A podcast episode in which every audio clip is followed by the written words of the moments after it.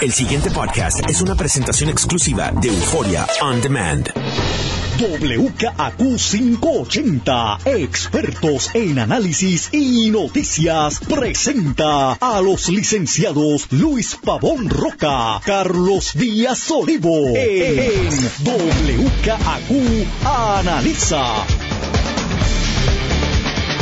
Muy buenos días, amigas y amigos, soy Luis Pavón Roca. Les doy la bienvenida a WKQ Analiza don Carlos Eduardo Díaz y Olivo. Don Luis Eduardo Pavón Roca, buenos días. Buenos días. Yo pensaba que hoy eh, un segmento del programa, no sé cuánto, lo dedicaríamos a discutir lo que va a pasar mañana en el país, que me parece trascendental. El tema de las acusaciones, o la acusación, no sabemos si son una o más, a la secretaria de Justicia. Nunca pensé que era obligado. El, yo pensé es optativo, pues, vamos a orientar un poco sobre lo que debe pasar mañana. Y ayer en la tarde surge esta noticia por Guapa, noticente, por lo menos yo me enteré por el, por la, la el, el, amigo, creo que fue Lenin, eh, en Guapa, de esta, yo no sé cómo llamarla tratando de ser objetivo, metía pata. Fopa. Eh, fopa, eso suena más fino. Eh, del esposo de la Secretaría de Justicia, el juez eh, Díaz Reverón. Y él, él lo titula El nuevo día, se complica el caso de Vázquez. Bueno, en realidad una cosa no tiene que ver con la otra desde el punto de vista estrictamente jurídico. Obviamente los que están eh, en contra de la Secretaría de Justicia van a tratar de que eso sea así, de unir los dos eventos. Y, y están unidos en, en, términos de la materia que se está tratando, pero el, el hecho de que el marido sea medio bruto, eh, Carlos, es que estoy tratando de ser fino. Gracias a Dios. Gracias. Bueno, pero es que podría, podría ser más severo. Ajá. Eh, el hecho de que el marido sea indiscreto no hace ni más probable ni menos probable que lo que se le imputa a la secretaria sea cierto. Y esa es la definición del libro de texto de no pertinencia, de falta de pertinencia. Cuando usted objeta, cuando un abogado objeta por pertinencia, el test que usa el juez es, bueno, esto que, de, de esto que se está hablando, hace más probable, más pertinente, es más creíble. Lo que pasó o no pasó. Lo, que lo que está ante mí pasó o no pasó. No tiene que ver con si es verdad o si no es verdad. O sea, estamos discutiendo eh, el color de la pintura del estudio y llega Díaz Olivo y dice, bueno, pero, pero está lloviendo. Bueno, ok, ¿y qué tiene que ver eso con si se pintó bien o mal el estudio? Así que quería empezar por ahí de que esto de que se complica el caso de Vázquez, pues sí, pero desgraciadamente sí, porque no debería complicarse más el caso de Vázquez. Mister Díaz Reverón, pues tiene que bregar con, con un lío eh, que ha formado él solito. ¿Qué se alega? Para los que no estén enterados. Se alega que el juez, utilizando su, desde el, desde el estrado, estoy usando la palabra muy ampliamente,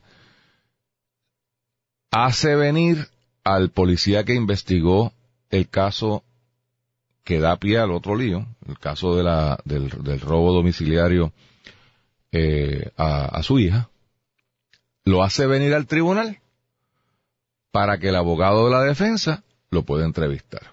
Yo quería, Carlos, empezar por, por deslindar, que trataba de hacer de deslindar los dos casos, las conductas. Primero que nada, no hay nada incorrecto en que un abogado de la defensa entrevista prueba. Pasa todos los días, más, si no lo hace, es un irresponsable. ¿Cómo usualmente hace un abogado esto? Típicamente el abogado va a tener un investigador que le va a hacer el approach inicial al testigo. Con esto hay que tener mucho cuidado, mucho cuidado. Ese investigador va donde el testigo y dice, mire, que nos hemos enterado que usted este, puede que sepa algo de este tema. Y ausculta que el fiscal no lo tenga como testigo, que O sea, ¿dónde está parado esa persona? Si, y, y ese investigador usualmente le va a preguntar, ¿usted tendría algún reparo en reunir? Primero se identifica, dice, yo soy fulano de tal, yo trabajo para Mengano y, y representamos a, fulano. Hace todo el disclosure. ¿Usted tendría algún problema en hablar con el licenciado para entender qué es lo que usted sabe? Y, y ahí la persona dice, sí, sí, sí, sí, sí, o no, no, no, no, no. Y ahí entonces entra un abogado y se sienta y lo entrevista. Y no ha pasado nada. O sea que, desde el punto de vista de Edgar Vega Pavón, con quien tuve la oportunidad de hablar, lo digo, y no es, y no es primo mío, by the way. Eh, yo entiendo que aquí no pasó nada con el abogado. O sea, el abogado hizo su trabajo. Lo entrevistó en un pasillo a la luz de todo el mundo. O sea, no hay una imputación de que esto estaba escondido. ¿Comete un error el abogado? Yo creo que el error que comete es no haber tenido un testigo. A mí me enseñaron en la escuela, y mi, y mi clínica fue en Derecho Penal. Usted no se reúne nunca con un testigo a sola, porque usted no sabe con quién usted está reuniendo. En casos criminales las cosas se pueden complicar muy rápidamente, y usted no sabe qué puede decir después quién es la palabra suya contra la otra persona. Así que usted se lleva a alguien que esté allí siempre. De hecho, yo eso, esa práctica la hago en los casos civiles, Carlos. Cuando, cuando no es la parte, o sea, cuando te traen un testigo que tú no sabes quién es, porque como no hay récord, y después alguien puede decir que usted dijo, no dijo lo que, tú sabes, se, pueden, pueden pasar muchas cosas. Aquí, por la rapidez, por la falta de recursos, por la razón que sea, pero lo hacen en un pasillo. Claro. Yo nunca había visto un juez investigador de casos, sobre todo cuando es de la esposa. Yo creo que es una absoluta indiscreción que posiblemente le cueste el puesto a este juez. Yo no me gustaría saber, y de- ahorita dije que era medio bruto, no lo es. Yo postulé con este juez en Ponce, cuando estuve en Ponce, me pareció un juez muy competente, muy buen control de sala, muy serio. No es muy simpático, pero bueno, a uno no le pagan por ser simpático. Eh, pero como juez te puedo decir que mi experiencia eh, es, es positiva. Y no es un juez bruto. Los hay. Este no es uno de ellos. Yo no sé en qué centella estaría pensando, Carlos. O sea, ¿cómo se le ocurre? ¿Cómo se le ocurre? Bueno. Utilizar los recursos del Estado para buscar un policía. De nuevo, otro reparo Pero, que pero, pero vamos Ajá. con calma, Luis. Yo creo que yo puedo entender el, el, ¿verdad? el ejercicio de mal juicio que yo creo que tú estás puntualizando. Porque cuando tú tienes, para el que está de, para el que está de afuera, como estamos nosotros viéndolo, es fácil, eh, con la frialdad y el, la distancia, el, con, con respecto a esos hechos que no son nuestros, poder ser fríos en el análisis. El que está metido dentro del lío, y tu familiar fue robada, tu esposa está siendo objeto de un proceso, está- todo el mundo le está cayendo encima, eh, tu, tu juicio se te nubla y tú haces muchas imprudencias. Así que yo sí puedo entender por qué ocurrió. Yo creo que es un, es un mal juicio, una imprudencia, tal vez tocado por, por elemento personal. El problema, el pasa y punto, o sea, lo puedo entender. Lo que pasa es que las imprudencias tienen consecuencias, ¿verdad? Y, y más cuando tú estás en cargos de esta naturaleza y más con la situación tan particular que estamos viviendo. Y desafortunadamente, Luis, y tú hiciste un análisis perfectamente eh, jurídico, con el cual yo estoy totalmente de acuerdo, eh, la imprudencia de ayer no tiene nada que ver con lo que mañana estará sujeta la secretaria de, de Justicia en el proceso criminal en que se le intenta encausar eh, por los eventos que hemos discutido. Pero desafortunadamente, tampoco los seres humanos tienen esa capacidad de compartamentabilizar y sacar por completo, y menos los jueces que ven estos casos eh, en la etapa inicial de regla 7. En, Regla seis. regla 6, perdón, en donde, en donde usualmente y casi automáticamente determinan causa, Sí. porque como eso es un, ñaqui, como tú has dicho otras veces, de, de, de- de los- un chispito, de, de que hay alguna posibilidad, en casos complicados y de alto matiz público, los jueces y las jueces eh, ti- tienden a, a una especie también de autoprotección, yo consciente inconsciente, de decir, vamos para adelante y que resuelvan allá. Porque yo liberar a la, a la secretaria de justicia para que después me caigan encima. No, no, no, no, no, no. Y eso, que de nuevo puede ser entendible en la psiquis humana, como puede ser entendible la imprudencia que acabamos de, de- de analizar, desafortunadamente está ahí. Ojalá la juez o el juez que le toque mañana hacer eso tenga la capacidad de humanamente hacer esa separación, humanamente estar libre de las presiones, porque gran parte de la gente va a querer que le determinen causa a- a- a- a la secretaria. Bueno, y si jurídicamente procede, santo y bueno. Pero que si jurídicamente hay, no debe ser así. Que no sea la presión o, la, o el instinto de conservación judicial el que vaya a llevar a ese funcionario o funcionaria público a, a determinar una causa en donde pese en los incidentes de ayer. Eso es lo, eso es lo que yo te digo que veo aquí, ¿verdad? Un Sí, poco no, y- complicado. Y, ob- y obviamente, y obviamente, lo que se busca por parte de quien sea que lo busque es eso. Porque qué cosas que se liquea una declaración jurada del policía a un medio de comunicación pública inmediatamente. O sea, obviamente esta información no es pública, esta información alguien la sacó público y la sacan el día antes de la vista o dos días antes de la vista. Obviamente, o sea, yo no yo no nací ayer. Alguien está cargando los topos. Y, y bueno, y con eso hay que bregar. O sea, tampoco uno se puede quejar mucho porque lo mismo hace la fiscalía a veces. O sea, eso, eso, eso, así, desgraciadamente, así se litiga en este país, en la acera. Y hay abogados que particularmente se dedican, abogados y abogadas, que se dedican a litigarles de la acera. Y pues, está mal, pero así lo hacen. Mañana, yo, yo quisiera que la gente entienda primero que nada, o sea, tú lo dijiste, eh, la palabra mágica es cintila, cintilla de evidencia, un chispito en español, de cada uno de los elementos del delito. Es, es bien fácil para un fiscal conseguir en regla 6 por ese, por ese elemento. ¿Qué te tiene que estar pendiente mañana? Lo primero que hay que estar pendiente es si se pasa prueba o no. Porque hay una mala costumbre, y yo creo que es una mala costumbre, yo lo he criticado siempre, de someter en regla 6 casos por expediente. Eso se, técnicamente se puede hacer, el Supremo nunca lo ha interpretado restrictivamente. Yo creo que ese no es el espíritu de la regla 6. Eso, y entiendo cuando pasa, porque el acusado no está. O sea, usted va a radicar un caso en ausencia, pues bueno, eso es otra cosa.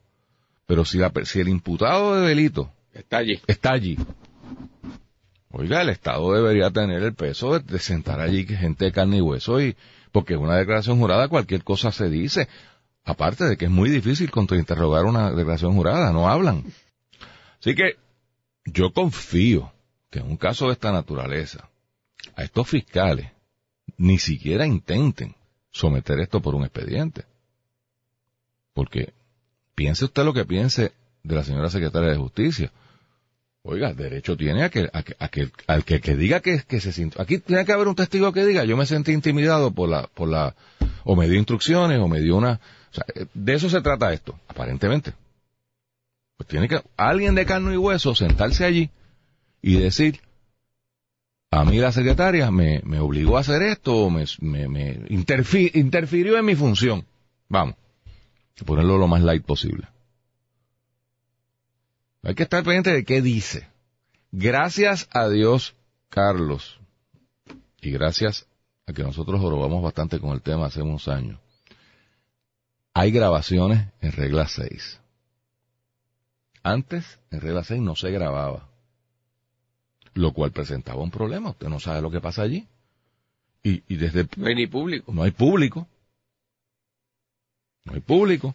Y entonces siempre, y yo se lo decía en, en público y en privado al- a, a miembros de la judicatura, es que para protegerse los pobres jueces que no pueden hablar. Sí, porque cualquiera dice cualquier cosa después. Después, ah, mira ese juez chanchullo. Bueno, pero si el fiscal no pasó el- por la prueba que tenía que pasar.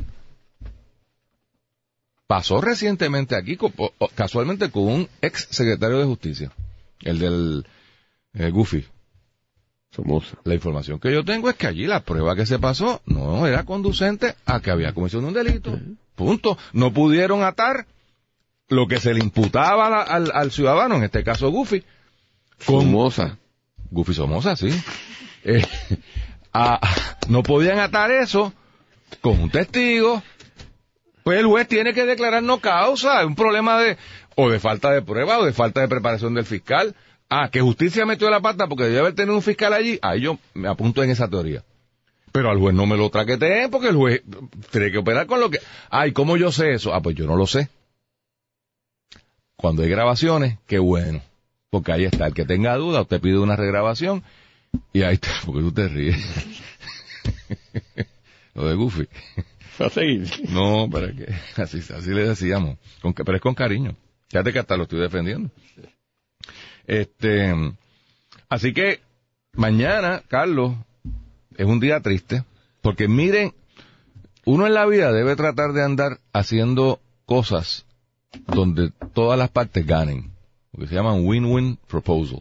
No, no, pero a veces, por eso es que estamos así, porque aquí todo el mundo quiere ser el muñeco de los siete Sí, no, no, no estoy de hablando eso de y eso. Estar estoy- bien con todo el mundo. Estoy hablando de que un negocio, Ajá. yo tengo que tratar de que todo el mundo salga bien. Un negocio, sí. Por eso. Pero en la adjudicación de la justicia no necesariamente es así, No, o de no, decir no, la no, verdad. Pero No. aquí, pero estoy hablando el punto de vista político. En esta, Político, ¿y por qué me, me porque esto es un caso político, chicos, porque aquí tenemos Pero fuerza. mañana, pero también, pero mañana. Mañana, mañana. Pero mañana, ¿qué balance político? Bueno, mañana es un luz-luz. Mañana nadie gana. Ah, pero ok. O sea, mañana es un caso donde, ¿cuáles son las posibles alternativas? Uno, no hay causa. Se acabó. No, porque puede ir arriba todavía. Se puede ir para arriba, pero si no hay causa, hermano, yo lo menos que espero es la renuncia de los tres fiscales y del panel. Lo menos. ¿Por qué? Pues eso lo determina el juez, no ellos, ni ella. porque está fabricando un caso. Si no tienes la capacidad ni siquiera tener una regla 6, Carlos, contra un secretario de justicia. O sea, que tú crees que el caso que le llevaron a Rosello fue, go- exgobernador, fue fabricado, porque no hubo, no hubo base para regla 6. Esa es tu conclusión. Eh, O sea, Roberto Sánchez, secretario de Justicia, le fabricó un pero caso no fue a Pedro Roberto Rosselló. Sánchez, fue el FEI en todo caso. Sí, pero fue el que refirió y insistió eso, ante el- Aníbal Acevedo para ¿quién- llevar ese caso. Tu, teoría conllevaría a esa conclusión. Podría ser. Ah, Tendría que mirar los méritos del Ah, caso. ¿Tú ves que es peligroso? Sí, es peligroso. Ah, todo es peligroso. bueno, Hablar, pues. hablar, vivir es peligroso. Sí, sí. Porque el que vive se puede morir. Sí, sigue. Hay que mirarlo. O sea, porque tú, se supone que un fiscal no radique un caso si no tiene prueba más allá de dudas razonables para conseguir una convicción. No es que tú radicas para entonces ir a buscar eh, pruebas, Carlos. Y eso está resuelto por los, por los casos federales. No tengo el caso aquí, lo puedo buscar. El deber de un fiscal, más allá de acusar, es hacer justicia. Y si tú tienes pruebas, más allá de dudas razonables, tú deberías sobrepasar la regla 6 sin ningún problema. Esto es una porquería de caso. Pero bueno, a lo que iba, Carlos. Sí. Pierde el FEI. Ponte que no tenga que renunciar, te voy a complacer. Ponte que le hagamos un- una, una, tres, tres monumentos le vamos a hacer a los del FEI. Pierde Tú has credibilidad. venido hoy con una que no sé qué Pierde credibilidad. Es que la vena que me comí parece que me hizo daño. Eh, y si hay causa, pues en la historia de Puerto Rico tendremos un primer, la primera vez que un secretario de justicia es, es- Procesado. procesado con, un- con la tablita aquí con los numeritos de el más buscado. ¿Tú sabes? ¿Quién gana? No, no, no. No gana Esto es desafortunado para Es todo el mundo. desafortunado para todo el mundo. Ah, em, vamos a ver qué pasa. Yo, yo, obviamente, yo creo en el sistema, pero también sé que se truquea con el sistema. Y yo ahora mismo, el feeling que yo tengo con, to- inclusive con los desarrollos de ayer, es que esto, esto está podrido. Y yo no sé cuál es la solución. No me gusta decir esto, no me gusta llegar a esa conclusión. Porque, pues, JetBlue es lo único que nos queda y allá están peores que acá. No, pero hay que seguir ahí batallando. Pues dime algo. para No, sé, porque ahorita vamos a ver otra cosa desafortunada, que es la alcaldesa de San Juan, así Ay, que la, la cosa no luce bien. El pasado podcast fue una presentación exclusiva de Euphoria On Demand. Para escuchar otros episodios de este y otros podcasts, visítanos en euphoriaondemand.com.